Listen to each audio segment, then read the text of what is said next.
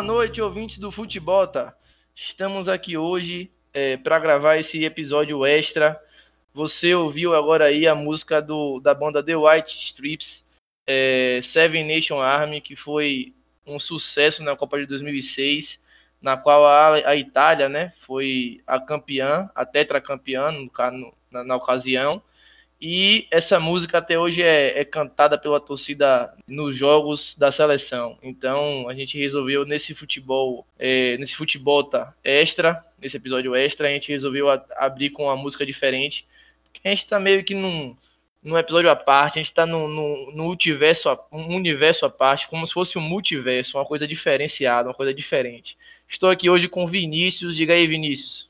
E boa noite, Guilherme. Boa noite, ouvintes. Boa, bom dia, boa tarde, dependendo da hora que estiver ouvindo nosso futebol. É, bem lembrado, bem lembrado. Vamos aí, vamos falar hoje de alguns clubes da Série A que a gente não falou ainda, né?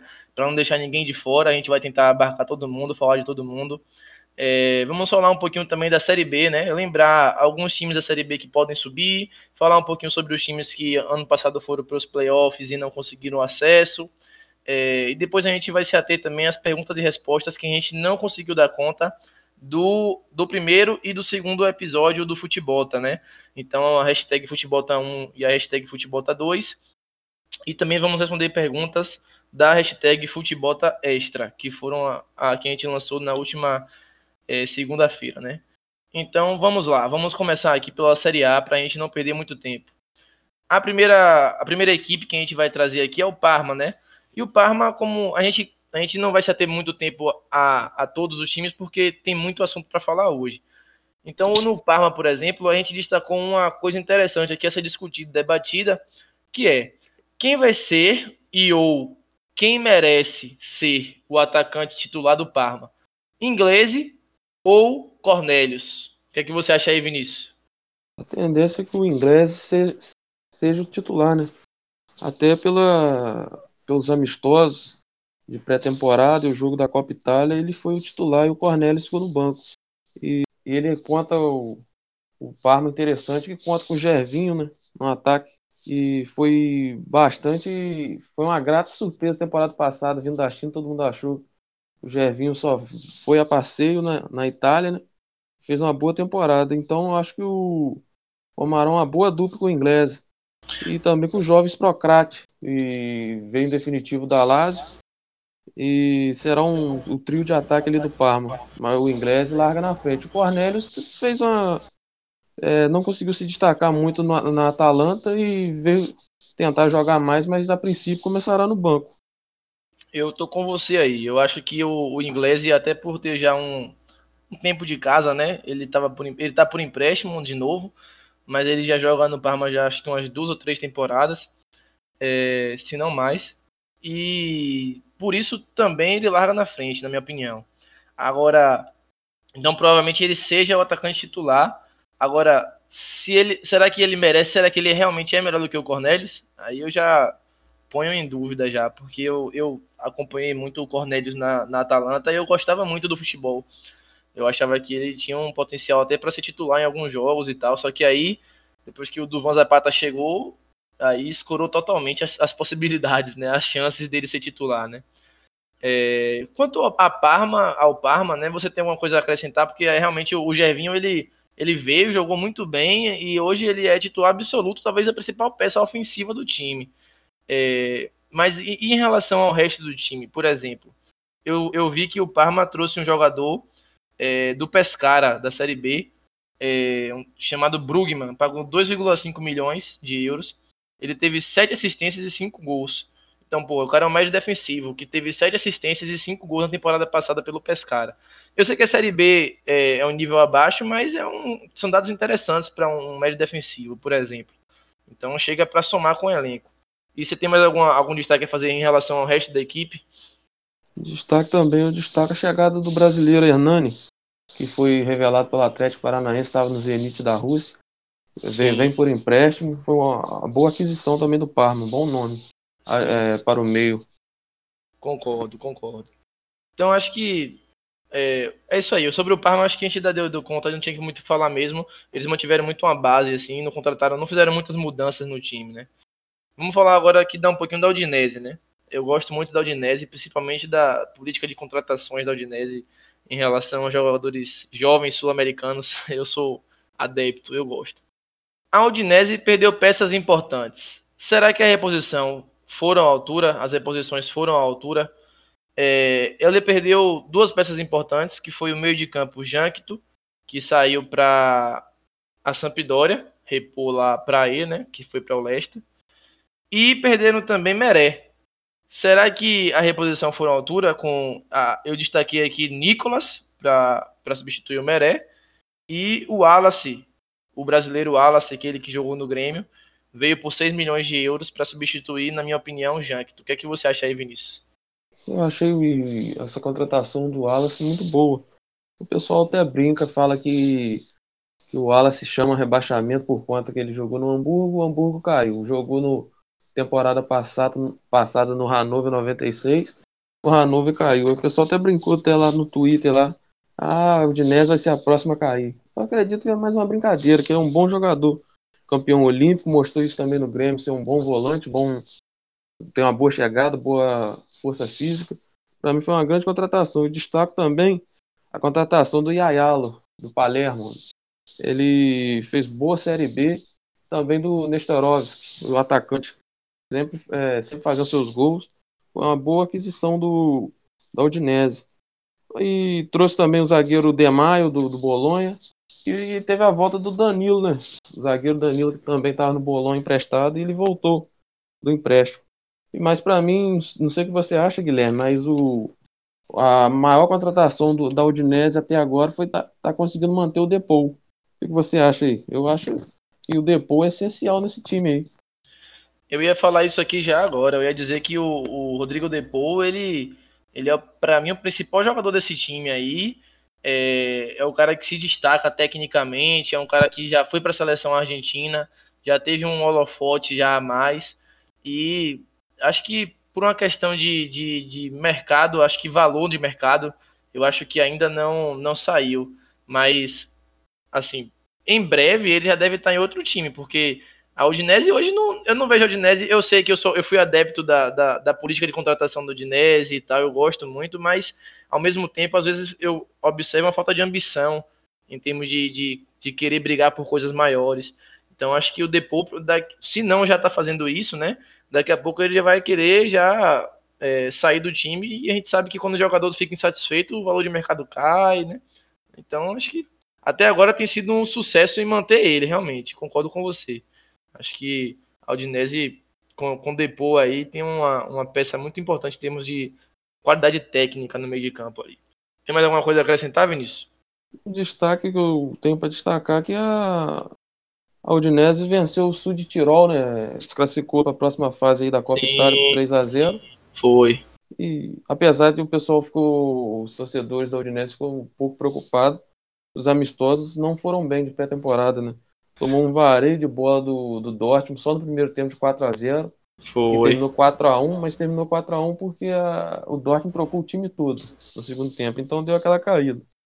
E perdeu é. também o, um amistoso por Ravenna, um timezinho Sim. conhecido do, do pessoal da, da, Itália e também pro Al Hilal, time da, dos Emirados Árabes. Então o pessoal ficou bem preocupado. Aí venceu é. esse jogo, jogo da Copa Itália Sul Tirol, deu uma, deu uma aliviada aí para a estreia aí na, na Série A.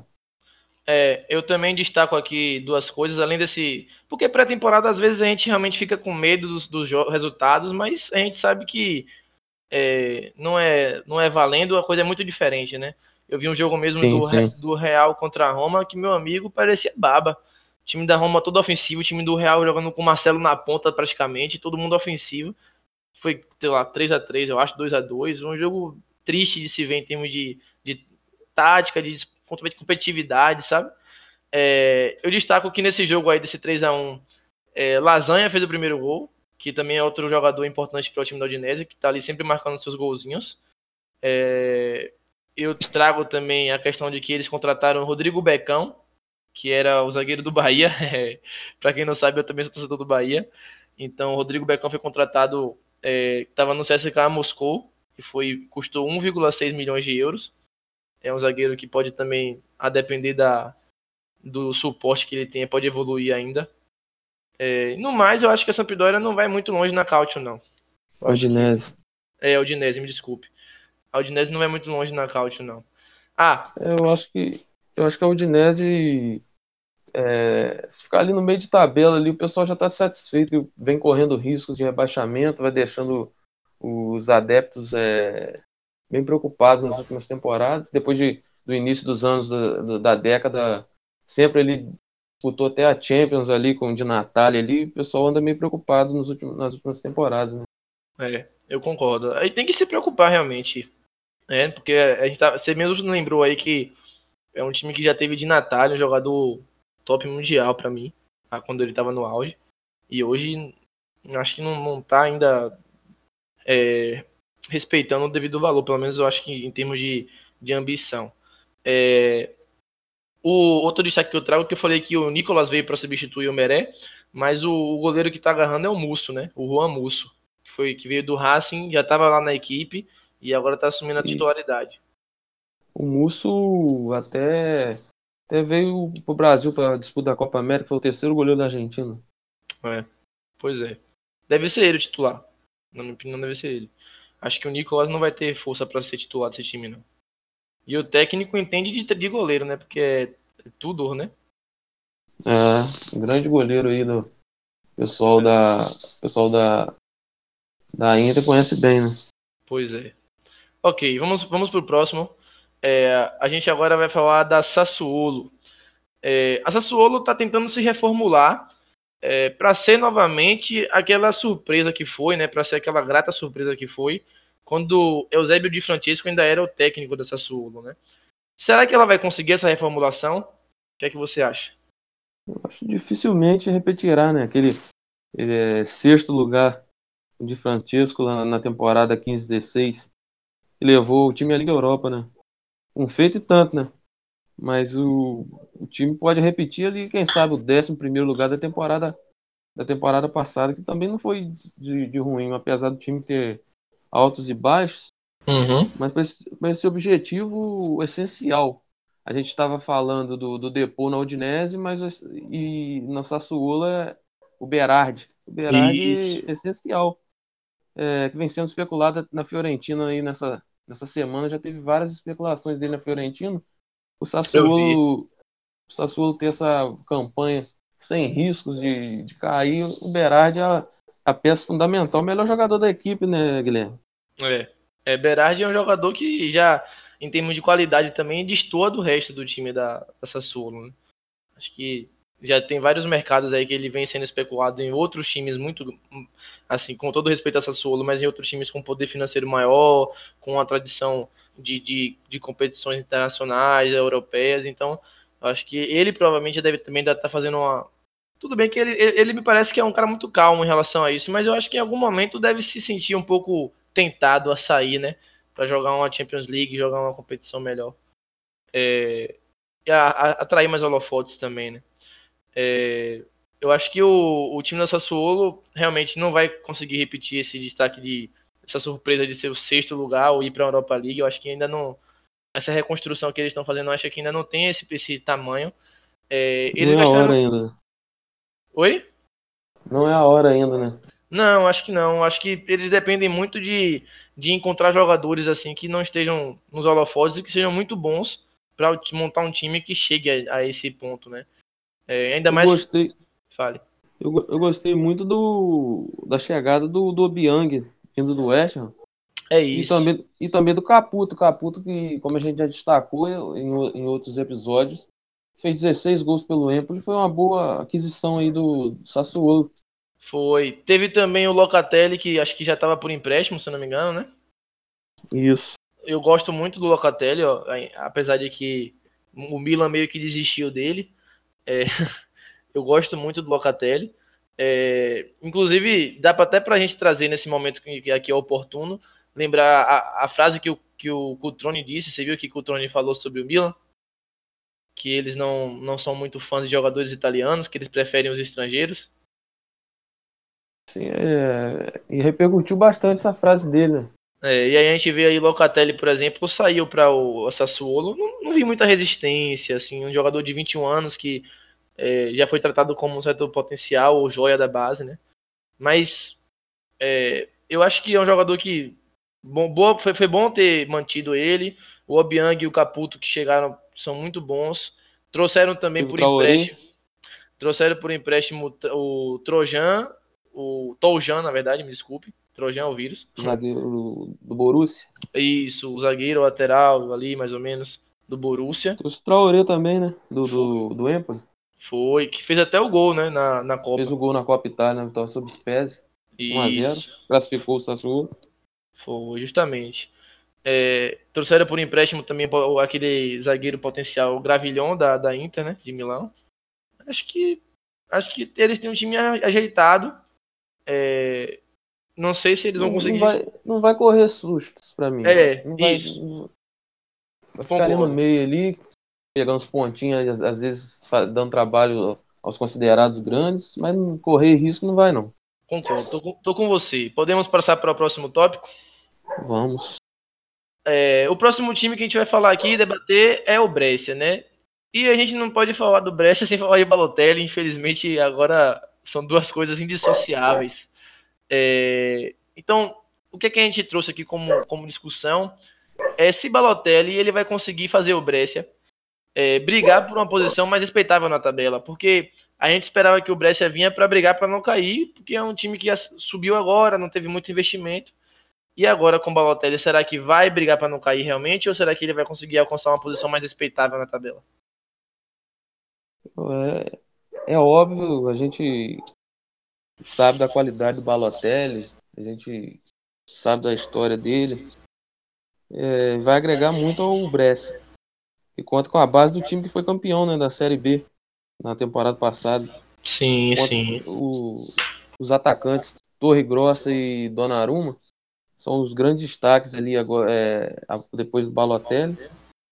É, mas é difícil. O Brest também não fez grande mercado, tirando o, o Balotelli não trouxe nenhum nome que, que empolga, empolga a, a, própria torcida, na verdade, né? É, e... o nome, o nome que eu, não... o nome que eu trouxe aqui mais destaquezinho assim foi o Florent Ayer, que veio da segunda divisão da França que fez 18 gols e deu quatro assistências ano passado pela segunda divisão. Mas eu ainda acho que, além de ser uma posição que o time já agora tem tá bem servida, né? Porque você mesmo falou que tem uma base boa, tem o Balotelli, tem a questão também de que a, a, precisa ter um elenco lá por trás, né? Precisa ter uma defesa, um meio para abastecer esse ataque. E a gente não pode depositar o, tudo por, nas costas do Balotelli, né? Então, uhum.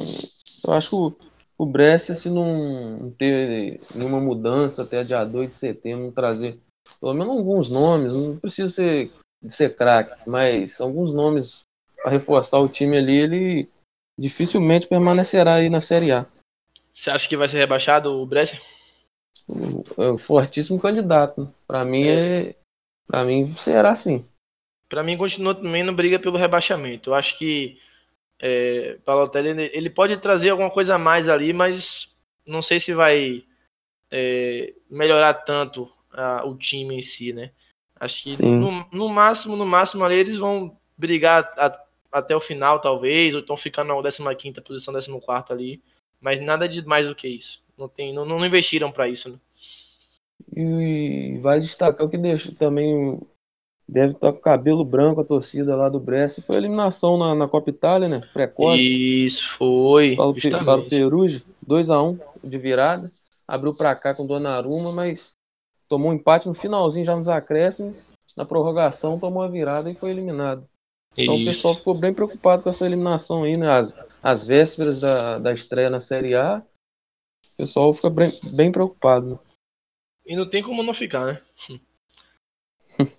Pois é, vamos agora falar do próximos, os próximos times, na verdade, que são os, os três times que faltaram para a gente comentar na Série A, que é a, o Leite, a, a Spal e o Verona, né? E aí, Vinícius, você quer trazer algum destaque aí sobre o Leite? O Leite, na sua volta aí à Série A, trouxe alguns nomes conhecidos aí do, do público que, que acompanha o campeonato italiano, né? Teve, trouxe o Diego Farias, brasileiro, que jogou muitas temporadas aí no, no Cagliari. Sim. E o lateral Rossentini, o Lapadula. O Lapadula que destacou bastante no Pescara. O Milan cresceu os olhos, trouxe ele. Foi. Ele não, não foi bem no Milan, foi para o Genoa. No Genoa também não foi bem. E agora vai tentar reencontrar o futebol aí que jogou no Pescara aí no Leite, né? É. Também o, Gabriel, lembra do goleiro Gabriel que muitos anos aí no Milan aí, Sim. tava no Perugia na temporada passada. Eu acho os, que o, os principais destaques aí do, do Leite É. são basicamente os quatro, né, Guilherme? é, são- é um mercado, é um mercado é, de jogadores que já estavam com um pouco de rodagem, menos o Gabriel, né, que foi para a Série B, mas é, já estava com um pouco de rodagem. Vamos pôr na Itália, vamos falar na Itália para englobar todos. Tinha uma certa rodagem, né? O Diego Farias mesmo é muito conhecido, o Diego Farias, né? Já, já rodou alguns clubes ali, já tem jogado de Série A há algum tempo já. Eu acho que vai, vai ser bom para o time, mas para mim o Leite vai ser rebaixado. Vai brigar, vai brigar ali com o Brescia ali É. também. É, tá, né, tá nesse bolo aí, né? É, tem algum destaque sobre a Spal? Mas qual o destaque ali é o a aquisição ali do, do Petani, né? Isso. Jogou, jogou pelo- por empréstimo é, na temporada passada, onde marcou 13 gols pela, pelo, pela SPAL. Uhum. E, e a SPAL usou o direito de compra da, 12 da, da. Atalanta, do- 12 milhões de euros. É, tem 24 anos, né? Tá novo ainda. Novo ainda. É, Mas é, quando surgiu o Petani era considerado um, é, um grande futuro aí, até na ser um atacante aí na, na seleção italiana. sim. E, e deu uma sumida na SPAL, apareceu de novo, né? É. Eu, eu gosto, eu particularmente gosto do futebol do Petanha. É, inclusive, ele, ele chegou a revezar alguns momentos que eu falei do Cornelius lá na Atalanta, e ele chegou a revezar a titularidade com o Cornelius em algum momento ali, é, junto com o Papu, né? Mas jogava junto com o Papu no time ali na frente, mas eu acho que ele tem mais destaque na SPAL, eu acho que foi uma boa opção ter confirmado a compra dele. Outro jogador também que eu trago aqui é a. Eles trouxeram por empréstimo o, o Etrit Berisha, o goleiro da, da Atalanta. Que é, é mais ou menos como o Mirante, né? Que você falou aí, que é ataque cardíaco. É, é um muito. Eu, eu que torço pra sei bem como é ele. né? Jogou É. na- algum tempo na Lazio aí. Ele, Marquete, é, era um Deus nos acuda. Bola na área era pênalti pro adversário. Mas é, é um goleiro. É um goleiro que com certeza vai ter sempre uma defesa difícil ali na, na, no vídeo, nos highlights da as melhores defesas do campeonato. Sempre vai ter ele lá. E os frangos também. É, beleza. Vamos, tem algum destaque para trazer sobre aí o Verona? O Elias Verona, de novo, de volta à Série A, é sempre bom. É bom que a gente mantém o Marco Antônio Bentegoldi aqui na Série A. Porque o Kievo caiu, mas o Verona tá aqui com a A gente. Verona ficou, voltou. O estádio vai estar na Série A garantido, que eu, eu amo esse estádio, vai. Poxa, fala aí sobre o Verona. O Verona até que trouxe bons nomes, Guilherme. Trouxe o Lazovic, conhecido aí muitos anos aí no Genoa. O português Miguel Veloso, que também a gente já costumou vê-lo no, no Genoa. Sim. Trouxe o, o Badu, muitos anos aí no, na Udinese. Trouxe também o zagueiro Salvatore Boquete, Sim, zagueiro que estava no futebol russo. foi. Ele, eu lembro quando eu era mais novo, ele surgiu com ali na geração ali de Bonucci, geração Uhum, de Chiellini ali era o foi. Formaria a trinca ali, muitos di- diriam, mas ele ele caiu ali a, a produção dele, andou meio sumido e agora vo- volta aí a, a bota com a Com o uma oportunidade aí no Verona aí. Eu E gosto, vale- eu gosto desse tipo de contratação. Acho que pode somar bastante. Né? E vale lembrar também o, Guilherme, Hum, assim como o Brest que a gente falou, o Verona também preocupa a torcida com essa eliminação em casa aí para o Cremonese, né? foi, bem lembrado. O Verona foi eliminado em casa pro Cremonese. 2x1 na, na prorrogação, empatou 1x1 no tempo normal e tomou gol na prorrogação e foi eliminado, né? Pois é. É, outra coisa que eu trago aqui é a questão da. Além do outro jogador que eles trouxeram, que foi o Adijapong, né? O Cláudio Adijapong da Sassuolo. Sassuolo, né? É, eles também confirmaram vários jogadores, né? Contrataram vários jogadores que estavam por empréstimo, né? É, o Di Gaudio, né? Antônio Di Gaudio do Parma, o Luca Marrone, que era da Juventus, o Alberto Amici, o Almiti, quando preferir. Então eles também optaram por manter uma certa base, né? Inclusive esses jogadores que eu trouxe aqui foram os principais investimentos em termos de dinheiro, em termos de contratação, né? O de Gaudio, por exemplo, foi 1,5 milhões de euros. Então, enfim, eu acho que o Verona, eu gostei da, da, do mercado do Verona para um time que acabou de subir. Trouxe jogadores, também. trouxe jogadores que já têm uma certa bagagem na, na liga, né? Experiência, né? É. Vai agregar bastante aí. Eu acho que o, o Verona pode sim dar uma assim, surpreender e ficar passar a Série A sem, sem problemas para não cair. Né? Seria para mim. Eu acho que o Verona hum. vai brigar para não cair, mas o Verona vai escapar ali. Eu acho que a Spal entra na vaga do Verona ali. É, vamos ver, vamos esperar aí. É, ok, né? Então a gente falou do Verona. Com isso a gente, é, somando os dois, os dois primeiros episódios, a gente já falou do, dos todos os times da Série A, né? A gente comentou um pouquinho de cada um, pelo menos. É, vamos falar agora um pouquinho da Série B. Vamos? Pode ser? Vamos lá. É, na Série B, a gente vai começar falando aqui do Kievo, né? Que caiu ano passado. É, e aí a gente traz uma pergunta interessante que é: será que o Kievo é o melhor time da Série B?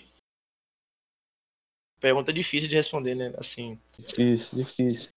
Mas eu, eu creio que o Kievo, Kievo sim, é, ao lado ali do, do Empoli, o Empoli teve bom investimento aí para tentar voltar à Série A. O Kievo é sim ali o melhor elenco. Ele manteve alguns jogadores, né, que até se destacaram apesar da campanha fraca, jogadores de nomes, uhum. de nome, né? O Jaquerini, destacou Isso. apesar da campanha ruim, é, foi o principal jogador. Do, Concordo do, do Kievo na, na temporada passada. Tem o Djordjevic, o atacante serve. Apesar da temporada passada, várias lesões não jogou, a esperança de gol.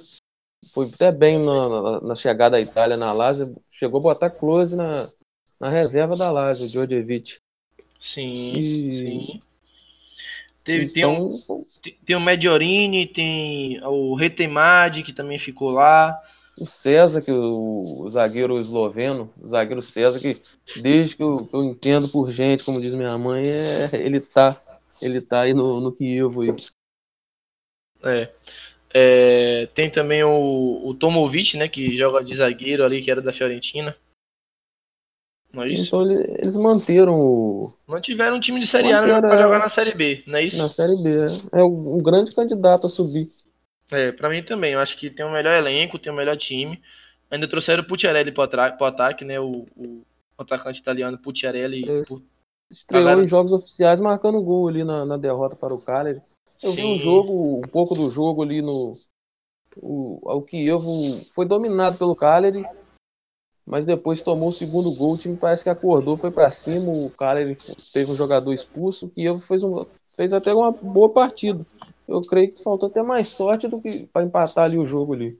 E eu é... gostei bastante do time do Kiev no, no jogo contra o Cagliari. É isso. Aí enfrentaram um time que teoricamente é difícil, né? Pra... É um time que a, gente tava, que a gente já elogiou aqui em algumas contratações. Claro que não, nem todas jogaram. Mas o próprio Nangolan jogou, pelo que eu, que eu tinha, que eu me lembro de ter visto. Jogou o Rog, o Rog até marcou o gol. Foi, então. Jogou, o, o Cagliari jogou praticamente com o time que, que vai ser apresentado aí na, na é. Série A, né? Então. É, eu acho que vai subir. Eu acho que eu, para essa, essa pergunta, a resposta para mim é que é o melhor time da Série B. Então, por mais que o Empoli tenha investido, acho que o Empoli ainda não está com um elenco melhor do que o do, do que. É, vamos falar agora então do, do próximo tópico que está falando justamente do Empoli, né? É, o Empoli vai fazer jus ao investimento feito ne, no, na equipe, né? No, em contratação. O que, que você acha? O Empoli, assim como que eu, que a gente falou agora há pouco, é fortíssimo candidato a, voltar, né? A Série A. Uhum. Eles. Trouxe, teve bastante investimento ali dentro de jogadores acostumados a jogar com a Série B, na, na Série B, né? mas o destaque ali negativo é que eles perderam os principais jogadores, né? O Benassi, que foi para o Argelino, campeão da Copa de Nações, foi para o Milo, na transferência de 16 milhões de, de euros. E perderam o Caputo, né? O, a gente já falou dele ali na, quando a gente falou da Sassuolo. Traoré também. Então eles perderam os três principais jogadores do, do elenco. Mas trouxe alguns nomes. Trouxe o Mancuso. Mancuso é um bom nome, jogador da Juventus. Foi. É, bom nome. Eu gostei bastante também do, do jogo que eu vi do, do Empoli pela Copa Itália. Então, o Empoli é um fortíssimo candidato a, ao acesso, Guilherme.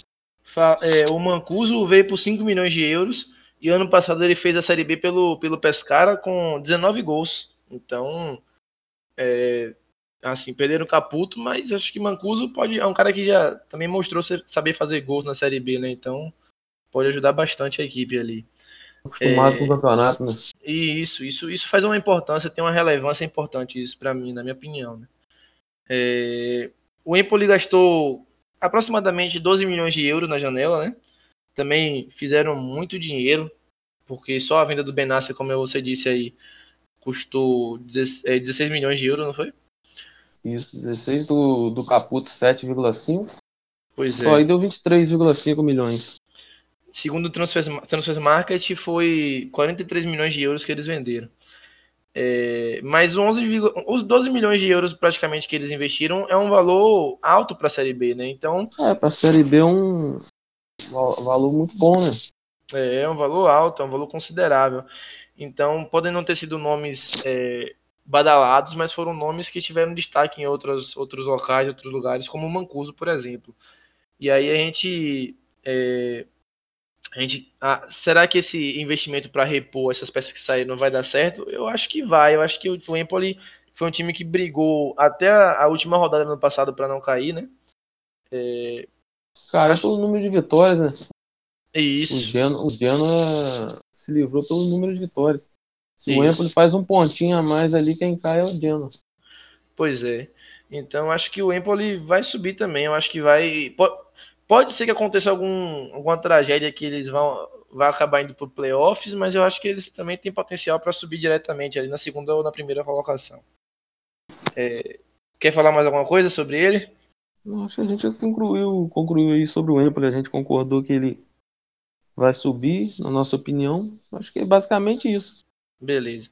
É... Outro time que caiu foi o Frosinone, né? É... O Frosinone perdeu a base da Série A porque a maioria dos jogadores eles estavam por empréstimo na equipe e por uma questão de ter sido rebaixado, eles não conseguiram manter a base, né? Não conseguiram comprar essa galera, é, executar o direito de compra ou por uma questão também financeira. O que esperar desse novo elenco na Série B que eles estão montando, porque já que ele perdeu essa base da Série A? O Frosinone é fortíssimo candidato à decepção, hein, Guilherme? Como você disse, aí perdeu a base.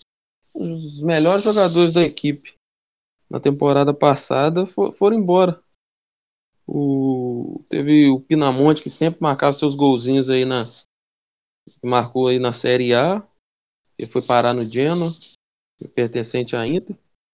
E o Empoli, o Frosinone, perdão, o Frosinone não, não fez um bom mercado, estava vendo aqui. Ele é fortíssimo candidato a, a permanecer aí, a ser decepção aí. Pra mim, ele não vai subir, não.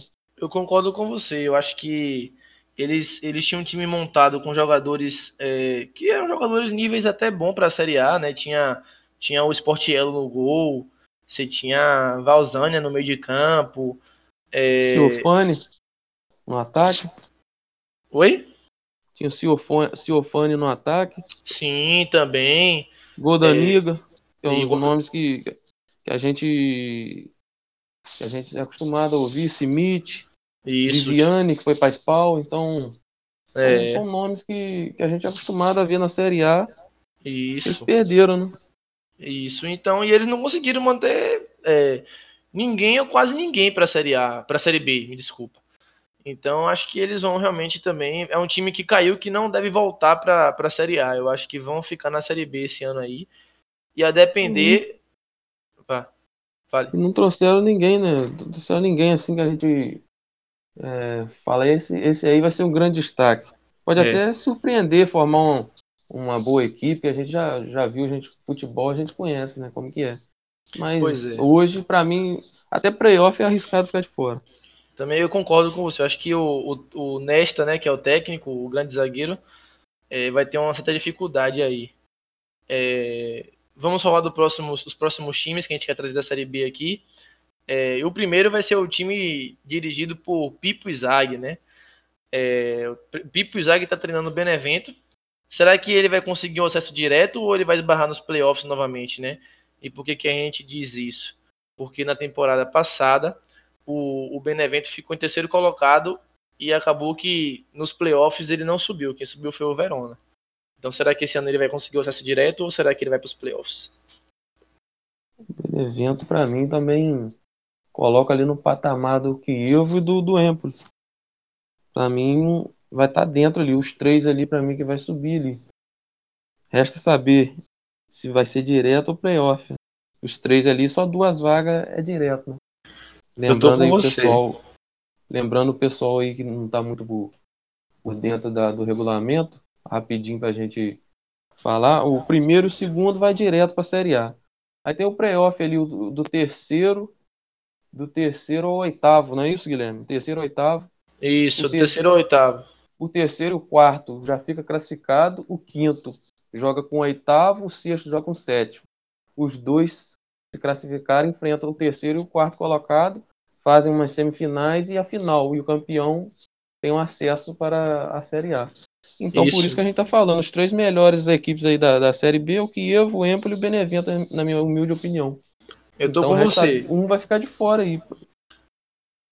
Eu tô com Mas o você Bene- aí. O Benevento é uma boa equipe. Vale destacar a chegada do, do, do, do centroavante experiente, o Marcos Saulo. O grande Marcos Saulo, que muitos e muitos, muitas temporadas no cara. E também vale destacar também o Schiatarella.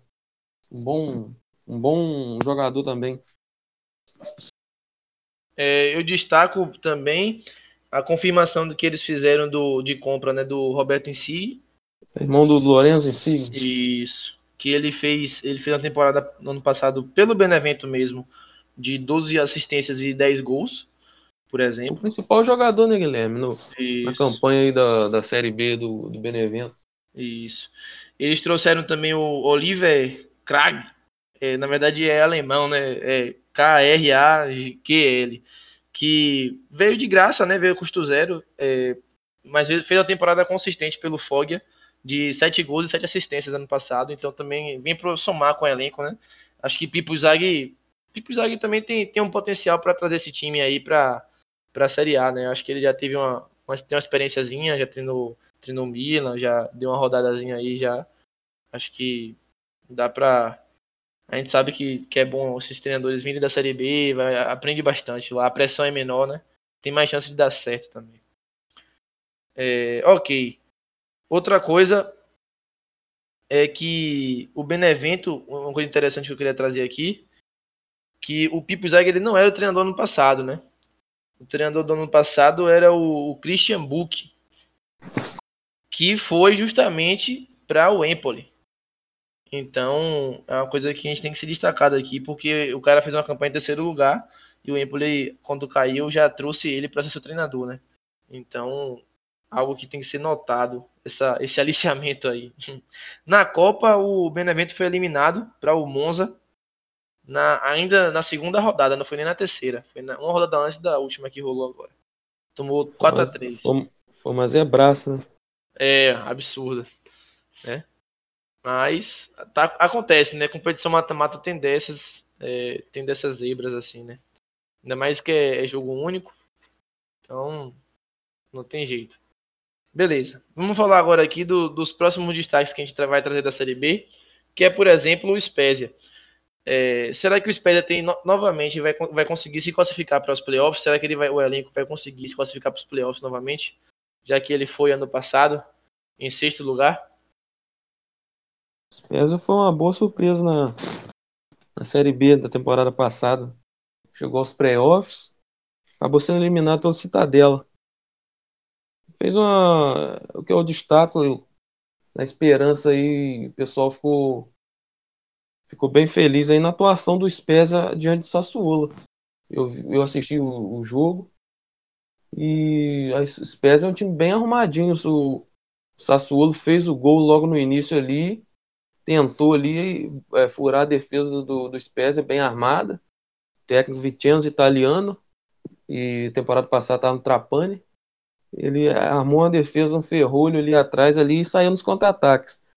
É, eu tô curioso para ver esse time aí, Quanto aos times aí da, da Série B, porque quanto o Sassuolo ficou ali no, por ser de menor investimento, né? Ficou ali esperando ali nos contra-ataques. E deu trabalho o Sassuolo. Sassuolo venceu de 1 a 0 magrinho ali. E, e o Spezia, ele boas defesas do, do goleiro Consiglio ali do Sassuolo evitou que seria um empate. Mas o Spezia jogou muito bem e o que me vale destacar se ele jogar assim, ele chegará ao menos aos playoffs novamente, Guilherme. É, eu acho que também eu concordo com você. Eu acho que o Spezia é, foi uma surpresa no passado, né?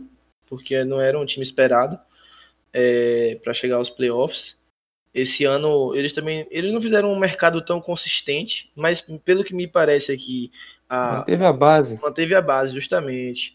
Eles só perderam o, o, Okere, Okereke, que é o, o, era o atacante, meio atacante, é, que fez 10 gols e 12 assistências, 12 assistências ano passado. Foi vendido por 8 milhões de euros, então para a Série B isso é um valor que eles tinham que vender né, para fazer esse caixa.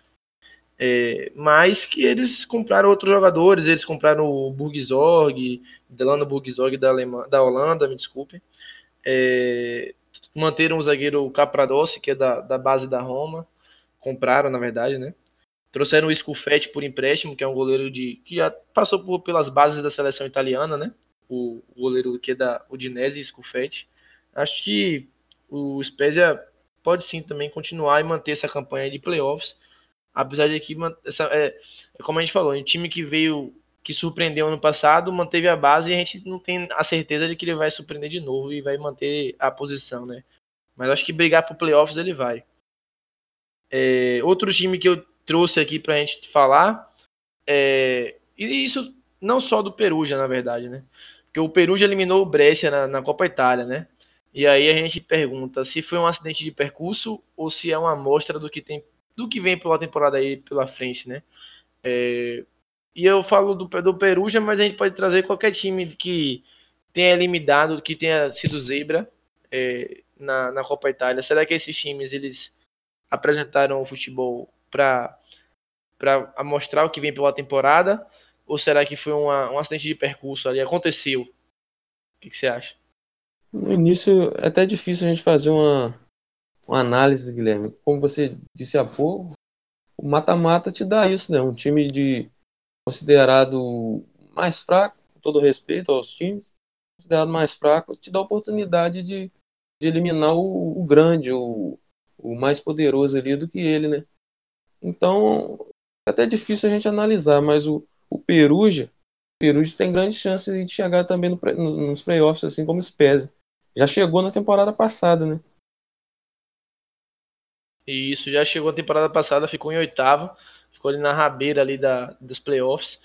É, é um time que manteve também a base, tem o Odo, né, o, o, o grande lateral do, do, do Milan. Máximo Odo, campeão da, da Copa do Mundo 2006. É, tem o Odo como treinador. É, eu acho que eu, eu acho que tô com você. Eu acho que o mata-mata ele permite essas zebras e por mais que o, o, o, Peru já tenha sido um time bom na, no ano passado, tinha mantido uma certa base, eu acho que o eu acho que foi mais um acidente de percurso, né? Eu acho que você mesmo falou aí do, do jogo, você disse que o, o Peru já fez o gol no final e na prorrogação virou.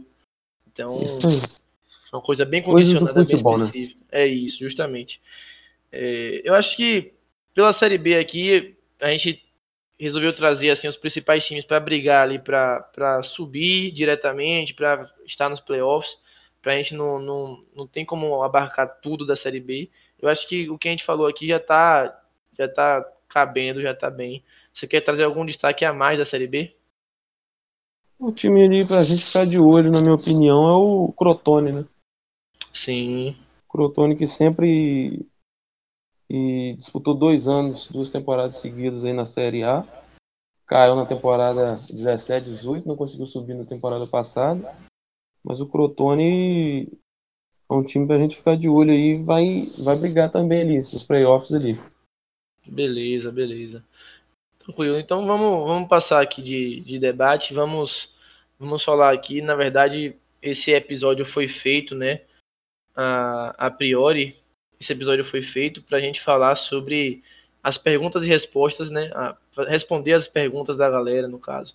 Então, tinham muitas perguntas que a gente deixou em aberto, porque não dava tempo de comentar nos outros episódios.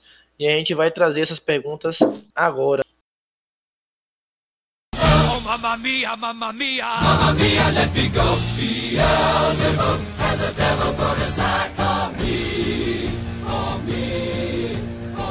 Ok, então vamos aqui às perguntas dos nossos ouvintes. Nós queríamos novamente agradecer as, a quem mandou as perguntas, né, nas hashtags Futebolta 1, Futebolta 2, Futebolta Extra. É, de novo, nós, nós gostamos muito de responder essas perguntas, né, a gente acha essa interação uma das melhores partes do podcast. É recompensador a gente ter participar com vocês, vocês é, colaborarem e, e construírem junto conosco esse podcast. Eu acho isso sensacional. Vamos aqui às, primeiras perguntas. A Ju Clube Delvino Vinho deve ser Clube Del Vinho, né? Como a gente já falou no último episódio. É, ela mandou algumas perguntas durante essas hashtags e a gente tem três perguntas delas aqui hoje. A primeira é: Quem vai ser o artilheiro do Cáutio? A gente já respondeu até isso algumas vezes, eu acho. É difícil a gente cravar um, né? Mas é, eu, na briga ali, para mim, eu destaco cinco para mim ter para mim ter a mais de erro ali. O Cristiano Ronaldo, né, que sempre a gente nunca pode é, deixá-lo de fora. O Lukaku, o Lukaku chegando aí na Inter, para mim vai fazer bastante gol e dar alegria à torcida da Inter. O Dzeko, o Dzeko que sempre está marcando seus gols também aí pela Roma. Piontek, pelo Milan, fez grande temporada, foi uma das se não a revelação, uma das revelações aí do, do da Série A. E não pode deixar de fora o Imóvel, né? O Imóvel sempre fazendo seus gols, artilheiro duas vezes. Então, basicamente aí, para mim, os cinco. Eu coloco aí nessa lista ainda o, o Duvan Zapata. É, é, o Zapata também, bom nome, bom nome, sim. E ainda tem o, o Quararela. O que, que você é... acha do Quararela? Vai Rapaz, repetir vai repetir aquela temporada ali, brigar? Essa lista sua aí, eu acho que eu diminuía para quatro. Eu colocaria o Zapata, o CR7, o Cristiano Ronaldo, o o Piatek. Não, Piatek não, não. Eu colocaria o Zapata, o CR7, o Lukaku e o Quagliarella. Deixaria o Immobile de fora? Immobile, Piatek, Diego, acho que todo mundo tá fora aí, velho. Acho que não, não vai, não. Vamos ver quem tá bom de chute. É. Vamos descobrir, vamos descobrir. Uau. Outra pergunta que ela fez, a mesma, a mesma pessoa, né, o, a Ju Clube Delvinho, é, ela pergunta se a, a, gente acha que o sarrismo dará certo na Juve. Aí essa pergunta ela tem um, um sentido, tem um duplo sentido, né, positivo, porque é, o sarrismo ele pode ser visto além de modelo tático, então na, na, Inglaterra, no Chelsea, por exemplo, a gente viu muito o sarrismo é, tratado às vezes como modelo tático de jogo, né, estilo tático. É, mas também o sarrismo pode ser visto como uma filosofia de, de gerenciar o clube, de, de atuar no clube como o Sarri vinha fazendo, até mais do que isso, né? É, mas aí, como o sarrismo, como filosofia, é, meio que deixou de existir por causa dos, dos apoiadores se sentirem traídos quando o Sarri assinou com a Juventus. É, a gente vamos, vamos falar então da tática, né? Forma tática mesmo do sarrismo. Você acha que vai dar certo na Juventus, Vinícius? Eu creio que sim, Guilherme. Deu muito certo no, no Napoli, várias temporadas ali brigou de frente com a, com a própria Juventus. No Chelsea eu já achei que foi mais ou menos, né? Mas na Juventus vai dar certo sim. O grande com... treinador Sarri E vai implantar o seu método ali na Juventus ali. Ficou muitos, muitos anos ali com o Alegre, né? Isso. Método novo. Mas vai dar certo sim, eu aposto que vai dar certo. Eu tô com você aí nesse, eu acho que também vai dar certo. Eu acho que. A gente tá falando da Juventus, né? É, é muito difícil um, um treinador chegar na Juventus assim, ele não conseguir bons resultados, que é um elenco. Um grande tá, elenco. É, isso. E aí, mas assim, o Sarri teve uma certa dificuldade no Chelsea. É, a gente sabe que o Chelsea tem vários problemas também, né, em termos de gestão de elenco, é sempre mais difícil. Você tem problemas administrativos às vezes porque Abramovich não está podendo entrar na Inglaterra. É, mas ao mesmo tempo a gente é, esperava um pouco mais de Sarri na, no Chelsea e que não vimos. Então a gente fica com aquele pé atrás às vezes. Até fala. o elenco ele não tinha na mão, né, né Guilherme? É isso. Foi escancarado naquele episódio do goleiro Kepa, né? Isso. O Kepa se negou a sair do campo né, na, na no final de jogo. Os pênaltis. Uhum. Então, realmente tem isso, né? Mas eu acho que eu acho que ele vai conseguir dar certo assim na, na, na Juventus. É, se ele jogar, vamos supor que ele jogue no esquema de dois zagueiros. Quem será o titular desse time? Só pra gente fazer uma brincadeira aqui. Vai ser o, o, o Chiellini, o Bonucci, Delite. Quem é que vai ser a dupla? Pô, tá enrobada mesmo. É. pra mim, Delite e Chiellini. Tô com você. Acho que o Bonucci pode ser que nessa aí pegue um banco, mas é difícil colocar o Bonucci no banco. Né? É. Beleza. Eu queria ter, eu, qualquer treinador do mundo queria ter um problema desse, né? Ah, pra resolver, né? Outra pergunta da Ju Clube Delvinho é, ela pergunta, levando em conta que quando o Conte foi campeão da Série A com a Juve, seus atacantes não foram o maior artilheiro. É, então, espera-se um futebol bem mais, bem mais coletivo da Inter e aí ela manda já outra pergunta interna. E a dobradinha Lautaro Lukaku vai ser sucesso? Boa pergunta também. Boa pergunta. O, o Conte, né, né Guilherme? Hum. A gente que, que acompanha o futebol italiano sempre se destacou por, por, essa maneira de jogar, né? um futebol mais coletivo do que enaltecer o individual, né? Isso. Ele, ele acaba é, tirando o individualismo do, do, dos times que ele treina. Né? Uhum. E como destacou aí dentro da própria pergunta, o, o, a Juventus, quando ele treinou a Juventus, nenhum jogador conseguiu ser artilheiro do campeonato. E, a, e com esse meio da Juventus aí, Barella, Sense, tem também o ponta Lazaro, que chegou agora para essa temporada, então ele vai botar seu método aí, a gente falar do Sarriso. E será que a gente pode falar quantismo? também aí. Não? Taticamente na, pode. Na, na, Inter, então. Taticamente é, pode. É, taticamente. Aquele esquema de três zagueiros clássicos Isso, que, Conte. Aquele três zagueiros ali que ele adora, com os dois alas ali. Então, ele vai, vai fazer o. Vai ser, vai ser uma boa surpresa aí na Inter. Eu tô, eu tô ansioso para ver a Inter jogando aí. É, eu também tô, tô ansioso para ver a Inter jogando. Eu espero que elas. Espero que dê certo. É, eu acho que vai ser bom. Sobre a, dobradinha, para completar a pergunta dela, eu acho que vai ser uma das melhores duplas aí na Itália. Hein? Promete, todo mundo ansioso aí para ver Lautaro e Lukaku, né? É, Dupla LL. É, eu acho que vai dar certo, viu? Eu também acho. Acho os, dois, um... os dois podem sair da área, podem entrar na área. Vai ser um. É o Conte gosta de jogar no 3-5-2, né? Então é. os dois vão se revezar muito ali no, no ataque ali. É, Ninguém vai ficar dois... fixo, não. É isso, exatamente. Acho que é, vai, vai dar muito certo. É... E outra, mas ainda assim, falando que Conte foi muito coletivo, que não teve o maior artilheiro da, na época quando ele estava com a Juve, mas eu acho que Lukaku ainda assim vai ter um destaque, porque Lukaku, eu acho Obrigado. que ele vai. É, eu acho que ele vai fazer muitos gols. Eu acho que a qualidade que ele tem vai, vai, vai sobressair. Eu acho que não vai faltar gol para Lukaku essa temporada, independente do jogo coletivo, sabe? Sim, eu também concordo. Então, ok. É... Falando agora, vamos responder agora as perguntas de Carlos Daniel, arroba Daniel, underline, Sintra, underline. Carlos Daniel mandou duas perguntas também. É...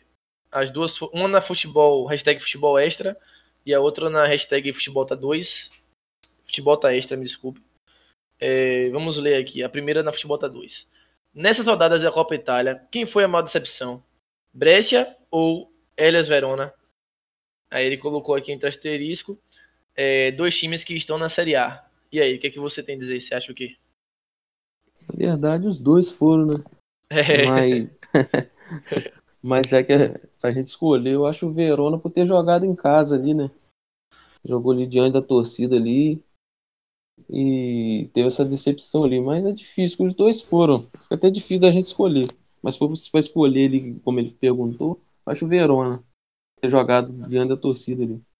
É, até também... pelo um time menos tradicional ali no Cremonese ali, atualmente, né? Time de muita história, mas atualmente até a campanha mostrou na, na Série B da temporada passada, fez uma, a, a campanha pior do que Perugia, né? É. A gente já destacou. E, e, se a gente falar, por exemplo, é, dos mercados dos times, né? Sei que é início de temporada ainda, mas é, o, o, Verona, ele, a gente falou que o mercado do Verona foi melhor, né? Trouxe Muito jogadores bom, mais é, comparado ao, ao Brescia. É, então, o Miguel Veloso foi titular, o Lazovic foi titular, o, o Salvatore Boquete estava no banco. Então, você tinha o, até o próprio Pazini, que estava lá desde a temporada passada, também estava lá. Então, acho que. É, Pazini, né, para corrigir. Eu acho que o Verona foi uma decepção maior também, né? Por tudo isso que você trouxe também. Eu acho que, somando isso ao elenco, eu acho que o Verona foi uma decepção maior. Mas é triste que o Brecht já saiu, né? O Brecht já tá fora da, da Copa Itália e Balotelli não joga mais na Copa Itália. Seria interessante. Vai que Balotelli leva o Brecht a, a, uma fase mais longe lá na Copa Itália. Seria legal de ver também. É, outra pergunta do Carlos Daniel. É, ele pergunta aqui: Quais times da Série B pode surpreender na disputa das vagas para a Série A Team? E quais os favoritos que podem decepcionar? Acho que a gente também ia responder um pouco essa, mas a gente pode respondeu ali no, no, no, no, durante o episódio. É. O Benevento, né, que, que, a gente falou, o Kievo, o Empoli, o Perugia e o Spezia, que pode chegar ali na, nos playoffs, Crotone, como eu disse, destaquei. A decepção, como a gente já até falou, também o Frosinone. Isso, Sim. o Frosinone. É, acho que a gente falou um pouco disso aí já. Se, se eu fosse para trazer um time também que eu acho que pode surpreender, mas eu acho que é um pouco. É como é, é palpite, né? É arriscado falar. Você falou do Crotone, eu, eu tava olhando o Cosenza. Foi um time que, que trouxe uns jogadores que eu gosto, trouxe o Bahia pro ataque. Ficou em décimo ano passado. Manteve uma base também. Eu acho que pode, pode ter uma consistência também esse ano e conseguir beliscar uma vaguinha ali nos playoffs. Mas é, é muito difícil falar, né? A gente falar da previsão assim. Vamos para a próxima pergunta. Obrigado de novo, Carlos Daniel. É, agora vamos responder a, a Lázio Depre, a página Lázio Depre no Twitter. É, na hashtag Futebolta2, eles mandaram aqui. A Lázio é a sexta força da Itália? Essa é para você. também. Pergunta boa. É difícil também responder por quê. É. Se a gente for por a Lazio não vai para a Champions já tem, como a gente já vem falando, um, algum tempo. Porém, o, a curiosidade é que até trouxe aí na página essa semana que a Lazio na, dentro da Itália é o segundo time que mais venceu o título, atrás apenas da Juventus. Então é. é. difícil a gente pôr, né? Que a Lazio nessa década tem mais título que a, que a Inter e, e o Milan. Isso. A Inter não conquistou título essa, essa década ainda e o Milan conquistou um, com a Supercopa da Itália.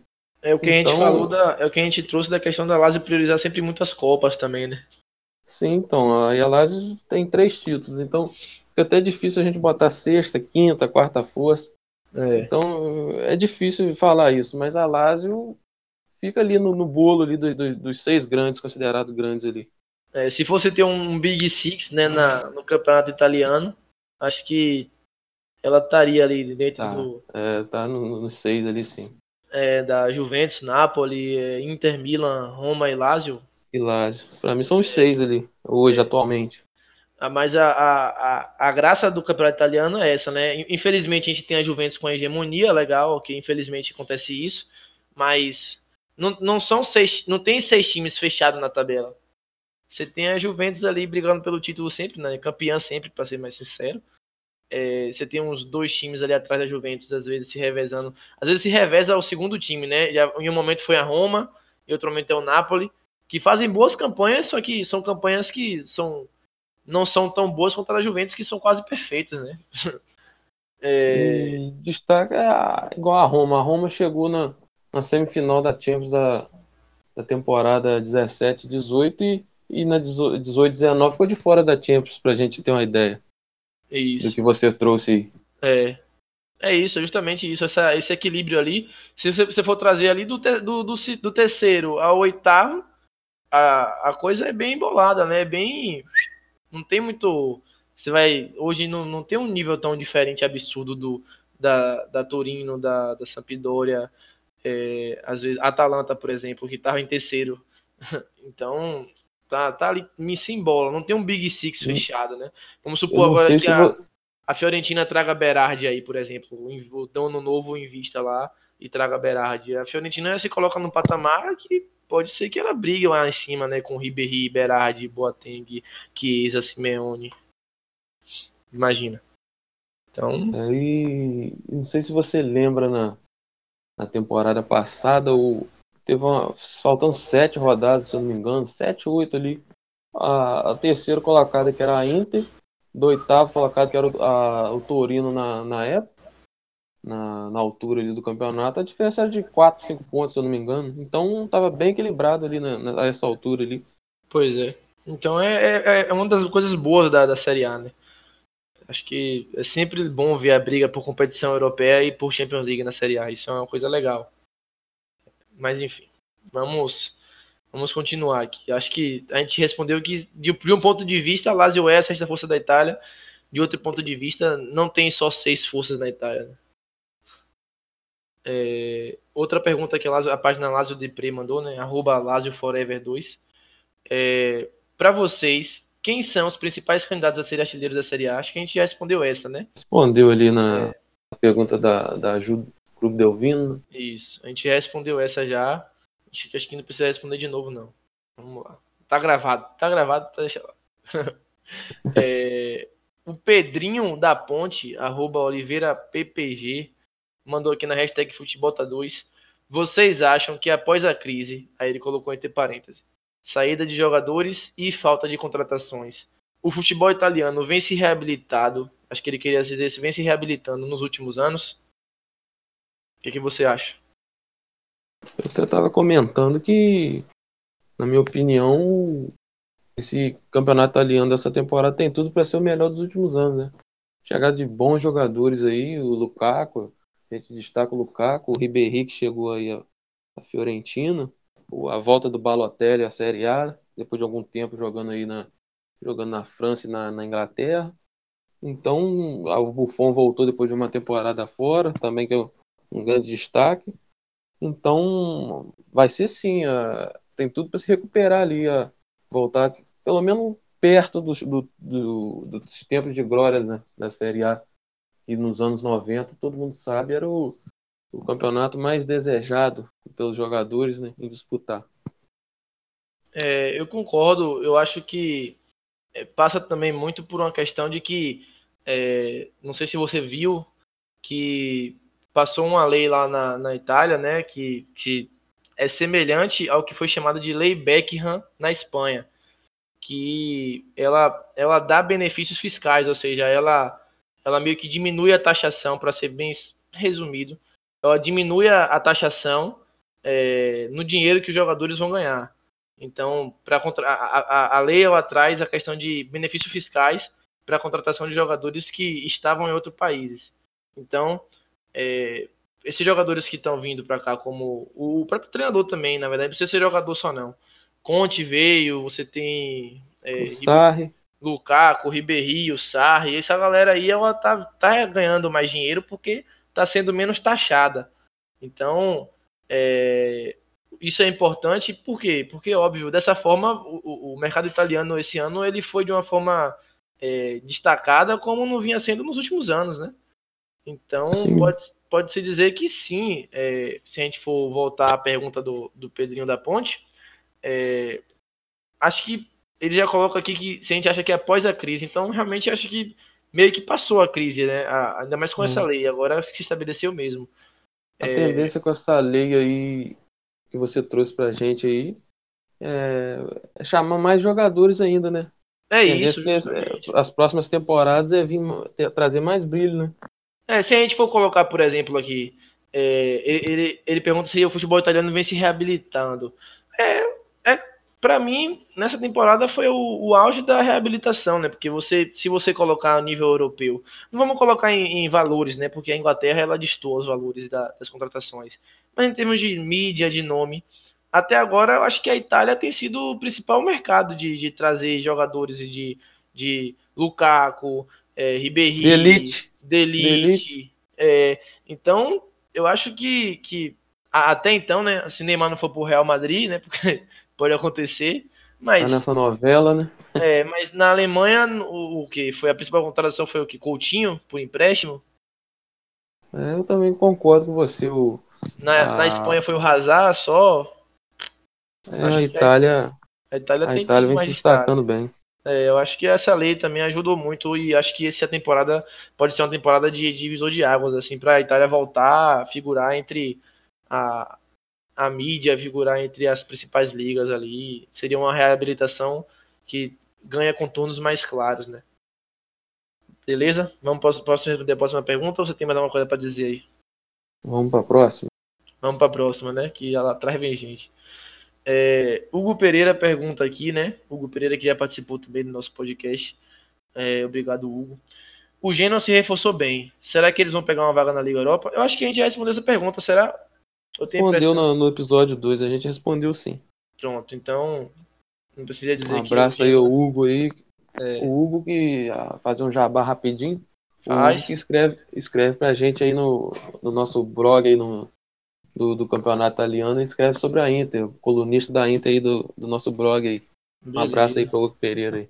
Vai ter que, vai ter, vai ter que escrever muita temporada aí. É. Mas não vai faltar material aí. Não vai faltar. é, o Louco por Fute, arroba louco underline fute, pergunta aqui se a Atalanta pode ter algum prejuízo técnico sem seu estádio. Eu acho que ele está se referindo ao, ao fato do, da Atalanta vai jogar no San Siro na Champions League devido à, à reforma que ele está fazendo no seu estádio, né? Então, o que, é que você acha aí, Vinícius? Eu acho que jogar no San Siro não vai ser o não vai trazer uma perda técnica não. Você vai se lembrar, Guilherme, do há duas temporadas atrás a, a Atalanta fez grande campanha aí na, na Liga Europa, jogando no Mapei Stadium do estádio do Sassuolo, porque o seu estádio também não não poderia receber jogos ali da Liga Europa. E, e fica 60 quilômetros aí de Bergamo, Milão, e a torcida vai em peso para lá. Então a perda técnica não vai ter não, vai ter o, o calor da torcida, primeira vez disputando a Champions. O, claro que queriam jogar em Bergamo ali na, no, na, na, em sua cidade, mas perda técnica eu creio que não. Eu tô com você também. Perda técnica eu acho que não vai ter. E eu acho que, sinceramente, perda de, de, É claro que jogar no estádio que você joga sempre é bem melhor, né? É, e jogar em Bergamo tem aquele clima gostoso também que eu acho um estádio charmoso. É, mas na, no San Siro, não, a, Milão não é longe de Bergamo. É, então acho que vai, vão descer muitas caravanas. É, é um, uma ocasião especial. Eu acho que é, pense como um torcedor da Atalanta você, seu time conseguiu a classificação para a Champions League, você vai deixar de ir para ver seu time jogar a Champions League ah, por causa de 60 quilômetros? Eu acho que não. Acho que eu pagaria para ir. Eles vão, é. eles vão lotar os, vão lotar o San Siro lá. Vão, vão lotar o San Siro. Eu acho que prejuízo técnico eles não vão ter. Pode ter um, um problema de ambientação, né?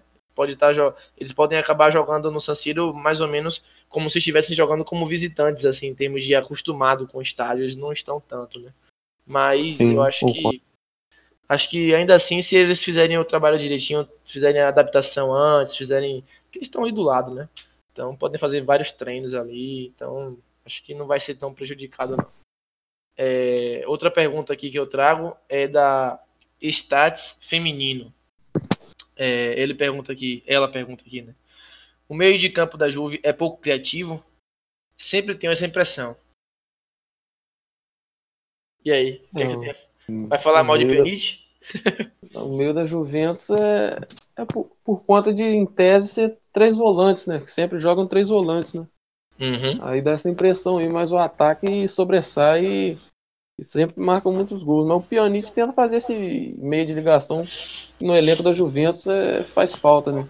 Não tem É. aquele meio de ligação que a gente tanto, tanto vê, como tipo a gente vê na, na, na Lazio, vê o Luiz Alberto que tenta ali, o Savic, Sim. e a, a Juventus não tem esse, esse jogador. É, Mas o é- ataque são muito bom, então aí compensa. E o Pjanic tenta ao máximo fazer essa função, né? às vezes o, o Pjanic e o Bentancur ficam parecendo que jogam mais como volantes do que como meia armadores, né? Como jogadores de, de saída de bola. É, acho que a, a liberdade para eles criarem, para eles armarem o jogo também é pouca, né? Então Sim, exatamente. Depende muito também do, do treinador também. Acho que o Alegre que gostava desse estilo de jogo. Então essa impressão que, que ela teve, né? Que ela perguntou aqui, talvez também passe por isso, né? Acho dá essa- essa impressão. Também às vezes dá essa impressão, mas é por causa disso que eu falei. Não tem aquele meio de ligação. Então, os volantes não são acostumados a fazer essa função. Aí acaba errando às vezes bastante. Então, nós assistindo, é, dá essa impressão aí. É, e trouxeram esse ano o Amsey, né? o Aaron Amsey e o Rabiot, né? Rabiot. São jogadores que gostam da bola, que, que têm qualidade técnica, né? Se, se essa galera jogar, se não for banco para outros jogadores lá, acho que pode melhorar. Vai depender muito também, como eu falei, do, do treinador. Sarri gosta de jogar com o meio de campo que cria, né? Com, com o meio de campo que to- toca a bola ali. Claro que numa posição de campo recuada, né? Geralmente é o, o Jorginho fazer esse papel. né? Vamos ver como é que ele vai fazer isso na Juventus. Se ele vai implantar isso na Juventus. Mexer em quem tá ganhando também é um pouco complicado. Tem- quer falar mais alguma coisa não? Eu acho que a gente já concluiu essa pergunta aí. Vamos para a próxima, que o Bora. tempo urge, a Sapucaí é grande, né, Guilherme? a última pergunta aqui é a do Ciro Imóvel Brasil, a página Ciro Imóvel Brasil, né? Ela pergunta: acham que Imóvel será o maior artilheiro da história da Lazio?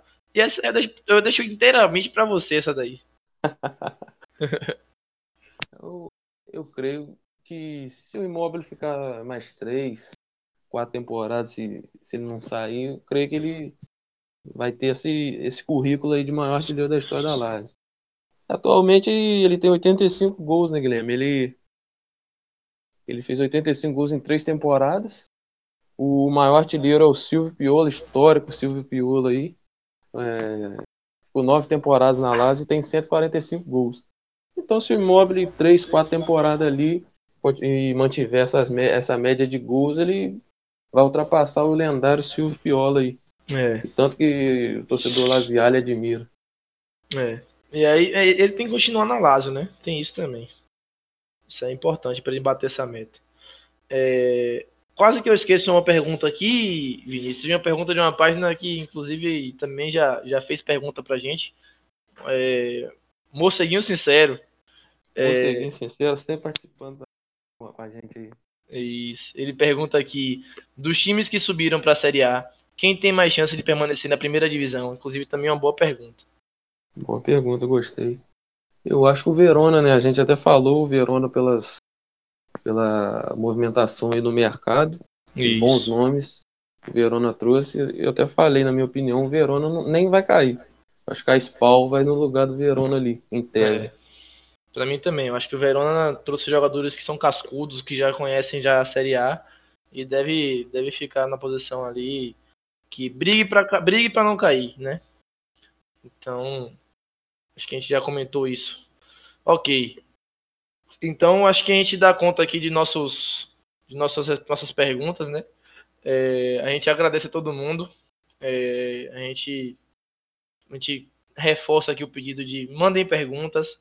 Quem já mandou, não se iniba, pode mandar mais. A gente gosta de manter essa relação. Inclusive, isso significa que vocês estão ouvindo, que vocês é, podem mandar suas críticas também, podem mandar suas sugestões. Sugestões. É, tudo que vocês puderem contribuir aí para construir um podcast melhor para vocês é melhor para a gente também. É, no mais, vamos encerrando por aqui, como, como diria Vinícius, como é, Vinícius?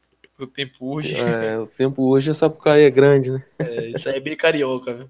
É, então, vamos encerrando por aqui mais um futebol, tá? Dessa vez o futebol tá extra. É, durou, durou mais do que o tempo normal. Mas é um episódio extra, então a gente não tem esse tanto essa esse esse ficar com a, esse prendimento de ah, tem que ser naquele tempo, tem que ser corrido, tem que ser. Acho que é um, um podcast à parte, é um podcast que tá no multiverso aí, é um podcast que tá em outra dimensão, né? Então, vamos lá, ok. Obrigado por, por, pela audiência, obrigado a vocês por o que ouviram até aqui. É, obrigado, Vinícius, por mais um, um, um, bom episódio. Estamos aí. Quero despedir da galera aí. É, um abraço aí, né, Guilherme? Companheiro de podcast aí, sempre bom ter esse papo, tá na sua companhia. E um grande abraço aos ouvintes, a todos que mandaram perguntas e já, já deixar nossa. Amanhã vamos lançar vai estar no ar já o, o Futebolata Extra, né? E lançar já o hashtag Futebolata 4, né? Pronto. Segundo, se Deus quiser nos permitir, vamos estar gravando para mandar as, as, suas perguntas, sugestões e críticas, como o Guilherme disse. Depois mais, da primeira rodada, né? É, isso aí, já é. Final de semana já tem a primeira rodada para a gente comentar bastante, analisar aí toda a rodada aí. Graças e, a Deus. Graças Volta a futebol Deus. italiano. Tô ansioso pra caramba. É. E no mais aí, só agradecer, porque sem vocês aí nada, nada disso aqui estaria acontecendo também, né, Guilherme? É, é clichê, mas é verdade. É, isso aí. Beleza. Mas aí só agradecer, obrigado a todos aí.